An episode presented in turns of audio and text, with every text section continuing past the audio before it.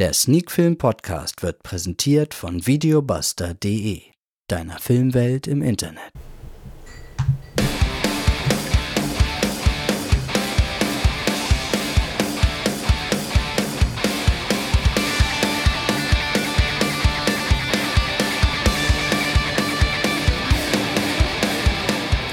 Sneakfilm to go, der Sneakfilm Podcast Folge 128.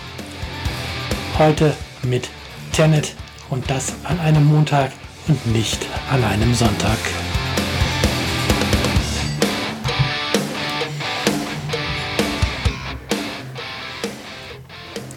Ja, der Sneakfilm Podcast kommt diese Woche einen Tag zu spät. Gestern musste ich Pizza und Eis essen. Von daher war keine Zeit sonntags für die Podcastaufnahme und auch der Rest der Woche war leider, leider sehr voll, so dass auch nicht vorproduziert werden konnte. Aber jetzt ja immerhin einen Tag verspätet ist der Podcast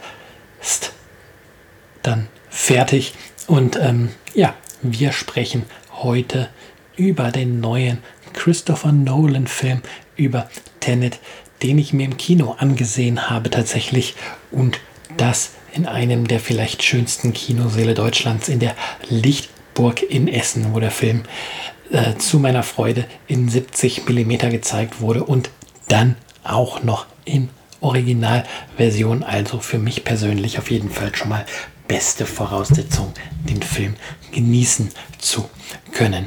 Ja, kommen wir erstmal schnell zur Inhaltsangabe von Tenet und da habe ich diesmal The Movie DB zu Rate gezogen. Und ja, da steht nur eine sehr kurze Inhaltsangabe, aber eigentlich bringen es diese zwei Sätze, die es dort gibt, gut auf den Punkt und dort steht folgendes.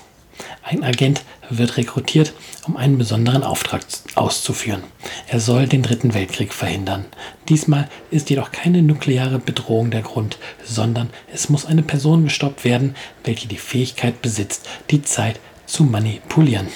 Ja, wie gesagt, diese zwei beziehungsweise drei Sätze, nee, es sind tatsächlich zwei Sätze und der zweite Satz ist sehr verschachtelt, ähm, bringen die Handlung eigentlich auf den Punkt oder geben dem Zuschauer zumindest alles mit, um in den Film einzusteigen.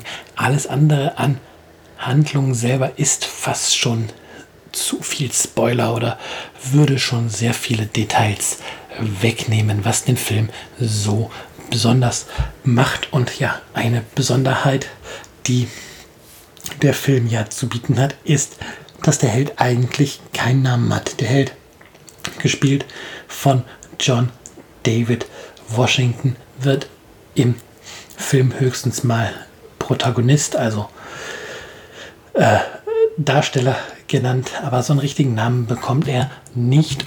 Und ja, das hat auch seine Gründe, die müssen sich aber für den Zuschauer tatsächlich aus den Dialogen, aus den Action-Szenen, aus den ganzen Handlungssträngen erschließen. Ähm, da bietet der Film sicher ganz, ganz viel Spielraum für Interpretationen und sagen wir mal so, ähm, eine Möglichkeit ist, den Film so zu nehmen, wie uns der Film das Ende zeigt, wie der Film am Ende suggeriert, dass wir hier ein klassisches Happy End haben, dass alle Fragen geklärt sind. Und ich bin mir ziemlich sicher und ich habe es auch im Bekanntenkreis schon mitbekommen, dass viele Leute genau diesen Film für das nehmen, dass der Film am Ende alles aufklärt und dann ist alles gut und ja, und da habe ich dann tatsächlich auch im Freundes- und Bekanntenkreis schon mit bekommen, dass das den einen reicht, um ja einen, dadurch einen guten Film gesehen zu haben. Und ja, für die anderen ist Tenet dadurch ähm, eben ein nicht so guter Film oder vielleicht immer noch ein guter Film, aber kein sehr guter Film im Vergleich zu anderen Filmen, vor allen Dingen auch im Vergleich zu anderen Filmen von Christopher Nolan.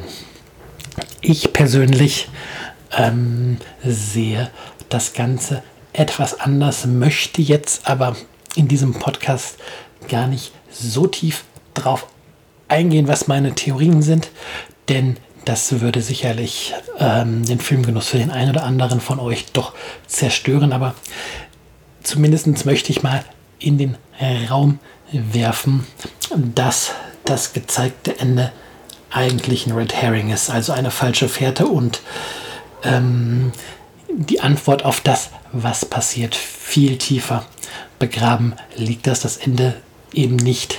Oder das gezeigte Ende eben nicht dieses Happy End ist, was der Film einem vorgaukelt? Und ja, dass ganz viele Auflösungen und Informationen tatsächlich in dem Film im Detail verborgen sind. Durch, gerade durch dieses Spiel mit der Zeit, da gibt es einige Szenen, die darauf hindeuten, was ähm, jetzt Sache ist und was wie zusammenhängt. Und ähm, als Denkanstoß möchte ich einfach nur mal zwei Namen in den Raum werfen. Und ja, wer den Film gesehen hat, sollte vielleicht mal gucken, was ich damit meine. Oder wer den Film dann guckt, kann ja mal ähm, überlegen, was ich mit diesen beiden Namen meine. Und zwar sind die beiden Namen Neil und Max. Und ja, das sollte doch eigentlich schon so als meine Theorie oder mein Theorieansatz gewesen sein. Befassen wir uns daher lieber jetzt mal nicht mit dem, was der Film aussagen möchte, sondern wie der Film dann auf der Leinwand wirkt. Zuerst einmal ist der Film natürlich von Christopher Nolan. Christopher Nolan, ein Regisseur, der eigentlich noch nie richtig enttäuscht hat, wenn er einen Film abgeliefert hat. Ähm, The Dark Knight Rises ist für mich sicherlich da der schwächste Film momentan ähm, von, also von, von Nolan, aber ähm, insgesamt gesehen ist halt auch diese Dark Knight Trilogie hervorragend und ja, wenn man jetzt mal Batman außen Form nimmt, dann weiß man halt auch bei Christopher Nolan, dass er irgendwie immer ein Fable für Zeit hat. Sei es Memento, ich spoilere das jetzt mal, der ja rückwärts läuft. Sei es Inception, der die Traumwelten ähm, miteinander verschachtelt. Oder jetzt eben Tenet, wo Zeit und halt auch, was man ja auch im Trailer sieht, Gegenstände sich scheinbar rückwärts zu bewegen scheinen. Und ja, dann alleine da jetzt nicht irgendwie außerirdische Kräfte drauf zu setzen oder Superheldenfähigkeiten, die das auswirken, das macht halt Tenet schon mal besonders. Er liefert eine Erklärung dafür, dass ähm, die Dinge rückwärts laufen, die natürlich Science Fiction ist, aber eben mal nicht außerirdische Lebensformen ähm, oder außerirdische Technologie ins Boot holt. Und das ist schon mal etwas, was man ähm, Tenet groß anrechnen muss. Dann, zweiter Punkt, Darsteller. Ja, wen haben wir denn hier im Boot? Wir haben als ein der Hauptdarsteller auf jeden Fall John David Washington. Ähm, sicherlich noch kein Schauspieler, der jetzt ähm, zu den aller, aller bekanntesten in Hollywood zählt. Aber ähm, alleine durch seine Rolle in Black Clansman ist er zumindest schon mal ähm, ein wenig bekannt und er spielt hervorragend. Er passt für mich perfekt in die Rolle vom Protagonisten von diesem Agenten und ja, auch wenn er in den Action-Szenen vieles selber gemacht hat, wenn man dem ähm, Making-of glauben darf, da zeigt er, dass er körperlich auch einiges drauf hat und einfach, es macht einfach Spaß, John David Washington in seiner Rolle zuzuschauen. Ja, dann haben wir Shakespeare-Experten Kenneth Brenner als André Sator und ja, das können wir hier glaube ich auch so ruhig sagen. Er ist derjenige, der im Film dann als ähm, der Bösewicht dargestellt wird. Und ja, man mag vielleicht sagen, dass er ähm, kalt rüberkommt, dass man mit ihm nicht mitfühlt. Aber ich fand eigentlich, dass er auch super spielt und dass auch die Art und Weise, wie er den Bösewicht spielt, eigentlich ähm, richtig gut ist. Und er ist halt schon ein ganz großer Name. Ähm, dann für mich die absolute Überraschung an Tenet ist unser Glitzervampir. Oder den wir halt alle als Glitzervampir kennen, Robert Pattinson. Tatsächlich spielt Robert Pattinson ja demnächst auch Batman und bei der Ankündigung, dass er den Batman übernehmen soll, ist mir tatsächlich erstmal Angst und Bange geworden, ob das gut geht und wie das gut gehen soll. Und jetzt habe ich Tenet geguckt und habe Robert Pattinson zugeguckt, wie er unter der unter, ja, unter der Regie von Christopher Nolan schauspielert. Und was soll ich sagen? Robert Pattinson kann Schauspielern und das richtig, richtig gut. Ähm, vielleicht hat er einfach zu viele Twilight-Filme gedreht, dass er vom Image halt so sehr noch darauf äh, gemünzt ist, der Glitzervampir zu sein.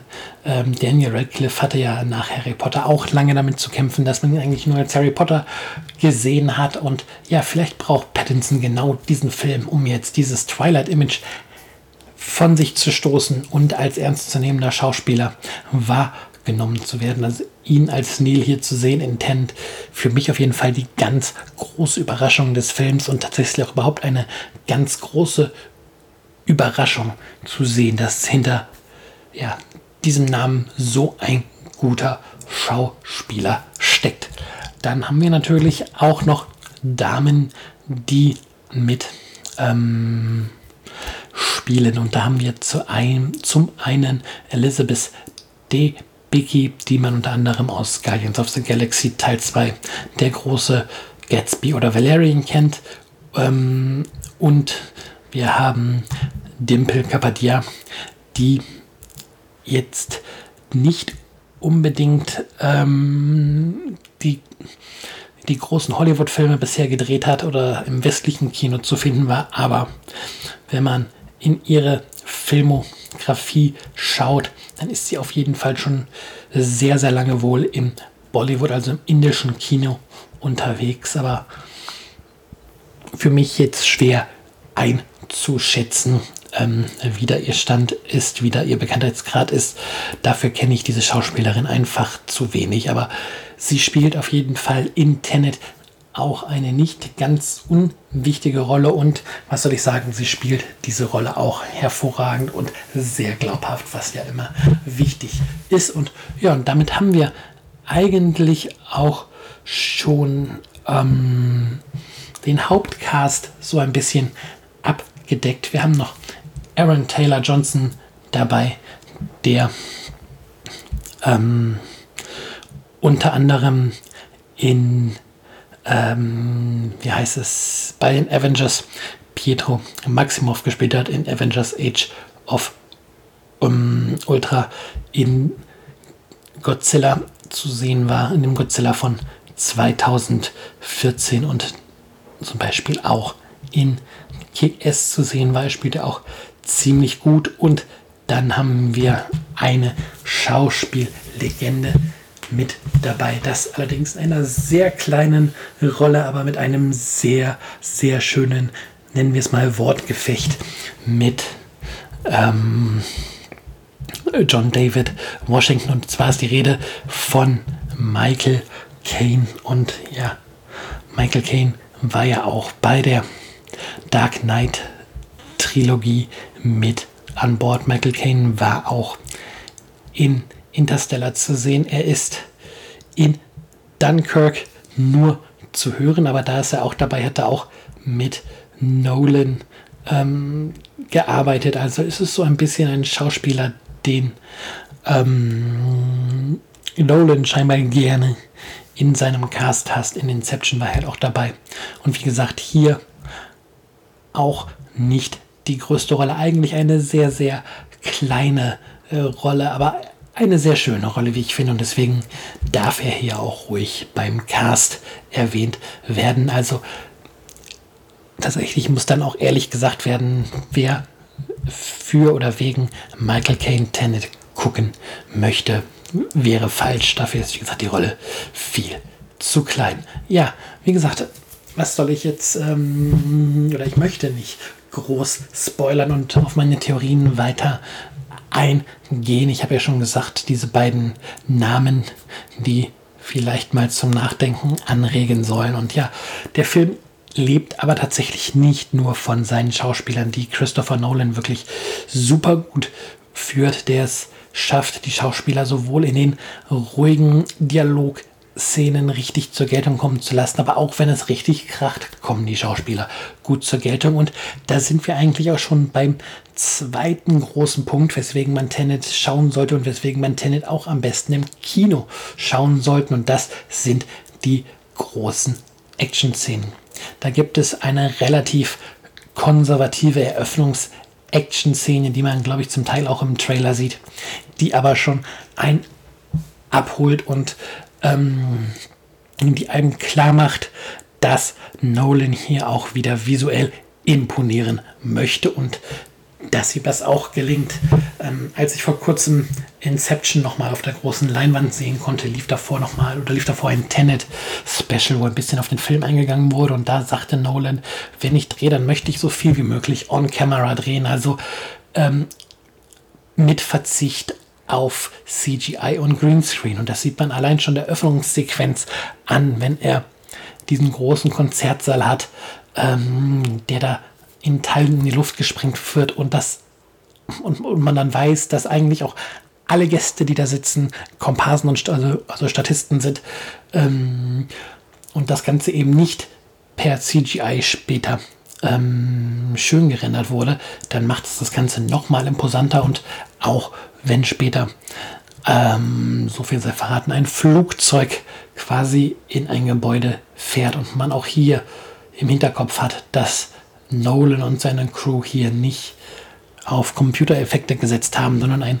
richtiges Flugzeug an einem im Betrieb oder in einem im laufenden Betrieb seinen Flughafen in ein Gebäude gefahren haben, dann ist das echt imposant und ja, es sieht auch einfach auf der Leinwand glaubwürdiger aus dadurch und viel, viel, ja, es sieht halt echter aus, auch wenn, wenn es halt ähm, am Ende auch nur ähm, Special Effects sind, wenn auch Practical Effects, also echte Effekte mit echten Explosionen etc. Aber ja, am Ende ist es halt auch nur eine Illusion, die inszeniert wird, aber die halt verdammt gut und verdammt glaubhaft aussieht. Und wenn dann später im Film die Spielereien mit der Zeit dazukommen, wenn Nolan Autos rückwärts fahren lässt zum Beispiel, dann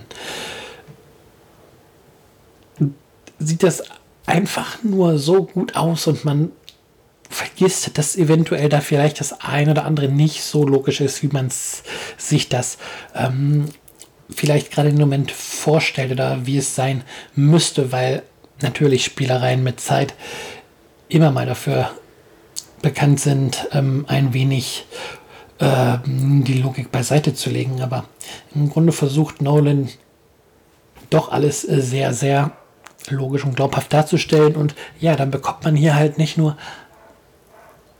eine unglaublich gute Szene zu sehen, die fantastisch aussieht, sondern ja, es wird halt auch immer ein bisschen Teile der Geschichte weitererzählt. Die, die Actionsequenzen sind in Tenet ähm, nicht nur Mittel zum Zweck. Man muss da auch schon so ein bisschen auf die Details achten. Jetzt nicht unbedingt auf die Kleinigkeit im Hintergrund, aber ähm, es gibt dann in jeder Actionsequenz eigentlich auch ein bisschen was, was dir hilft, bestimmte Zusammenhänge zwischen den Figuren, ähm, zwischen der zwischen der Zeitebene, mit denen gespielt wird, zu verstehen. Und ja, das halt in Action-Szenen auch zu verpacken und vor allen Dingen dann auch Action-Szenen zu haben, die nicht mit Wackelkamera und hektisch gefilmt sind und das dabei trotzdem gut aussehen, das schaffen heutzutage echt nicht mehr viele Regisseure. Ähm, Nolan mit seinem Team gelingt das hier und das macht den Film halt echt zu einem Erlebnis, wie gesagt, visuell und von der Geschichte, auch wenn da viele sagen, ja, die Geschichte ist dünn. Ähm, auf den ersten Blick, wie gesagt, mag sie das sein, aber äh, man muss tiefer reinschauen. Man muss auch am besten schon beim ersten bei der Erstsichtung tiefer reinschauen. Das habe ich auch gemacht und ich habe mich auch lange mit einem guten, guten Freund jetzt schon über den Film unterhalten und ähm, ihm habe ich dann auch gesagt, ähm, ja, und denkst du, dass der Film ähm, am Ende das Happy End präsentiert, was er präsentiert? Und ich habe halt auch die Antwort bekommen, nee, das tut er nicht. Und äh, da habe ich mich halt auch ein bisschen bestätigt gefühlt und mir auch gezeigt, so ja, das ist ein Film, schau ihn dir als Film an und nimm die Bilder als Bilder wahr und nimm alles so wahr, wie es der Film dir erzählt oder schau direkt tiefer rein, schau, hör halt genau zu, schau genau, was, was die Charaktere machen, was die Charaktere antreibt, was die Bildsprache einem sagen will. Und dann, wie gesagt, dann erkennt man auch bei der Erstsichtung schon ganz schnell, dass hier mehr hintersteckt als dieses offensichtliche Happy End. Und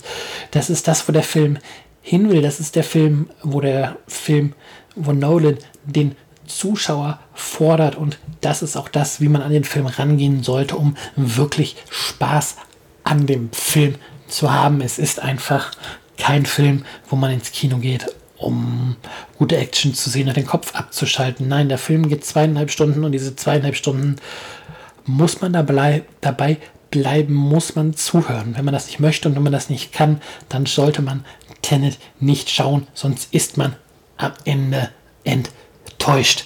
Das muss ich einfach mal so hart jetzt hier sagen. Ähm, ja, ich hoffe, ich habe euch jetzt nicht die Lust genommen, den Film zu gucken. Und ähm, ich hoffe, dass ich im Gegenteil euch eher motivieren konnte, Tenet zu gucken und euch auf dieses besondere Filmerlebnis einzulassen. Der Film ist eben nicht nur jetzt der Blockbuster zur Corona-Zeit, den man guckt, weil man sonst nichts anderes im Kino gucken kann. Dieser Film ist nicht weniger als ein. Und jetzt hoffe ich nicht, dass mir irgendwer dann den Explicit Tag reinhaut. Dieser Film ist nicht mehr als ein Mindfuck in Reinkultur, wenn man sich denn tatsächlich auf den Film einlässt. Und damit möchte ich jetzt auch zur Wertung kommen. Und ähm, es gibt wenig, was ich an dem Film zu kritisieren habe. Ähm, eigentlich gar nichts und deswegen stelle ich den Film jetzt mal für mich persönlich auf eine Stufe mit meinem momentanen, momentanen Nolan-Liebling Inception und werde einfach auch mal ähm, Tenet nach der Erstsichtung 10 von 10 Punkten geben.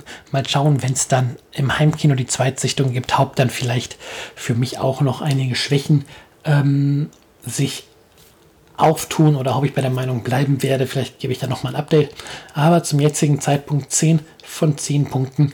Für mich bisher der Film des Jahres 2020 und von mir gibt es auch einen ganz klaren Sehbefehl, sich Tenet anzuschauen. Wer es noch nicht gemacht hat, löst das Kino-Ticket und schaut diesen Film. Es lohnt sich. Ja, dann mache ich mal für heute den Deckel drauf auf diese Folge von Sneak Film To Go, der Sneak Film Podcast, auf die Folge 128 und hoffe einfach mal nächste Woche wieder pünktlich sonntags erscheinen zu können. Bis dahin habt eine schöne Woche. Macht's gut. Bye bye.